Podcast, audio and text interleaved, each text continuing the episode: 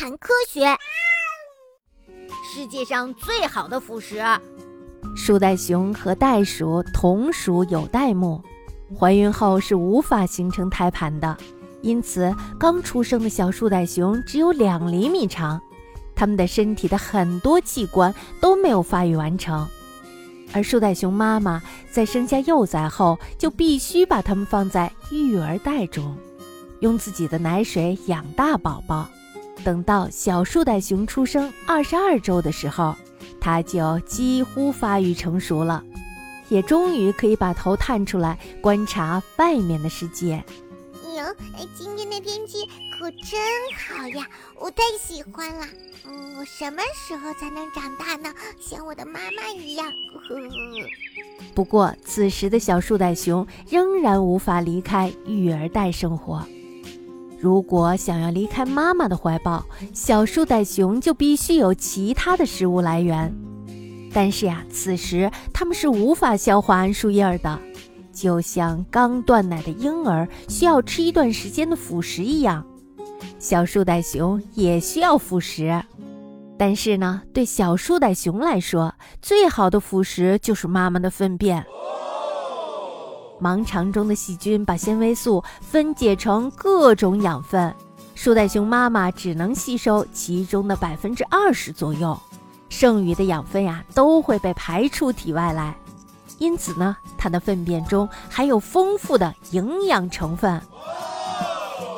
此外呀，树袋熊妈妈排出来的这些营养成分是流质的，很适合小树袋熊消化吸收。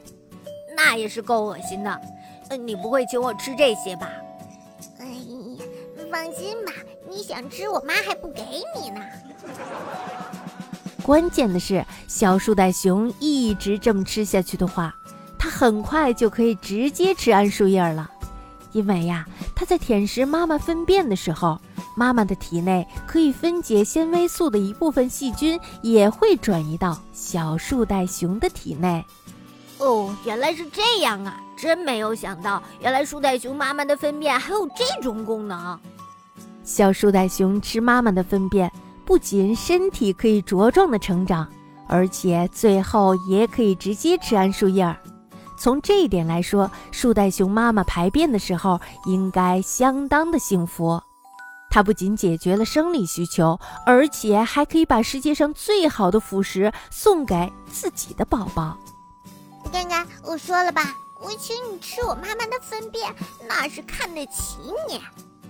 嗯，我还是不想吃，我我我还是吃其他的水果吧。呃不喝水。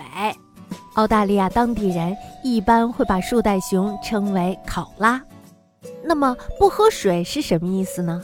事实上，树袋熊可以从桉树叶和露水中吸取水分。因此，的确不会特意的去找水喝。它们呀，都是一些懒家伙，几乎不会为了喝水从树上爬下来。嗜睡的树袋熊，食草动物通常都有惊人的食量，这呀，主要是因为草和树叶中没有太多的营养成分。但是呢，树袋熊的食量却并不大。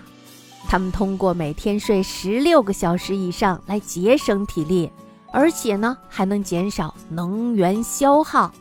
啊，看来我每天也应该多睡觉呀。可是我一睡懒觉，我妈妈就赶紧把我叫起来，起床啦，起床啦！还没看到太阳照你屁股了吗？